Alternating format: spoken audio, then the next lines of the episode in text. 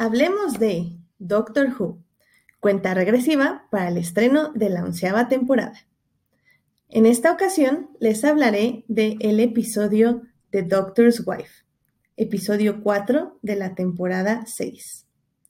The Doctor's Wife fue dirigido por Richard Clark y escrito por Neil Gaiman y Russell T. Davis.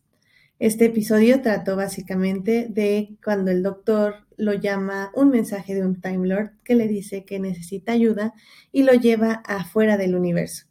En este lugar encuentra un planeta donde eh, hay dos personajes llamados tío y tía y también el sobrino que básicamente le dicen que puede quedarse en su planeta y descansar. Sin embargo, eh, junto, bueno, va a encontrar problemas ya que la TARDIS se va a quedar básicamente sin energía o sin su alma. El alma de la TARDIS va a ser colocada dentro de una mujer llamada Idris y pues el doctor se va a quedar ahí varado solo para descubrir que ese planeta pues ha asesinado muchos Time Lords y que al darse cuenta que él es el último, pues el planeta decide robarse la TARDIS para salir de de afuera del universo. Esta aventura pues es con Rory Williams y Amy Pond.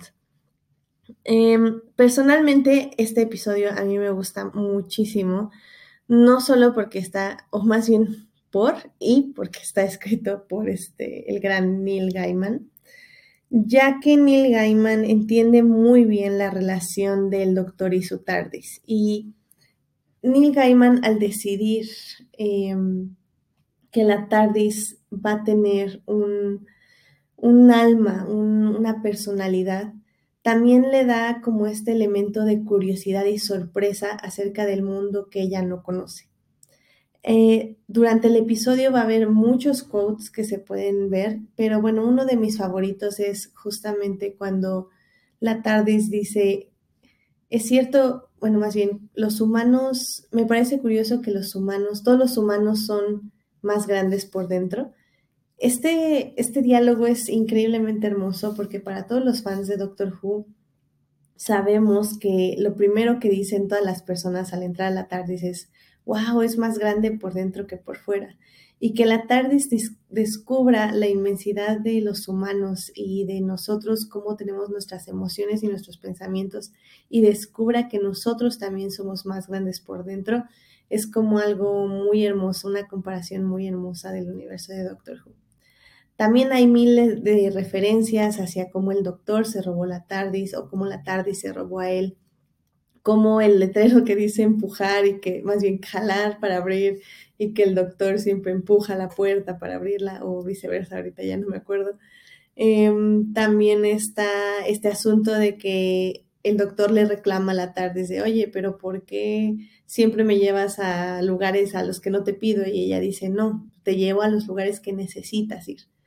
Eh, al final del día, este episodio es muy, muy, completa muchísimo el universo de Doctor Who con diálogos súper sencillos y súper mm, específicos de lo que quiere mostrarte de la serie.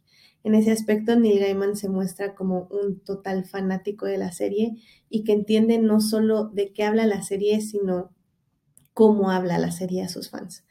Este episodio no lo recomiendo para personas que no hayan visto Doctor Who. Creo que lo van a disfrutar mucho, pero creo que no se puede absorber completamente todo lo que está pasando si no conoces un poquito más de este universo.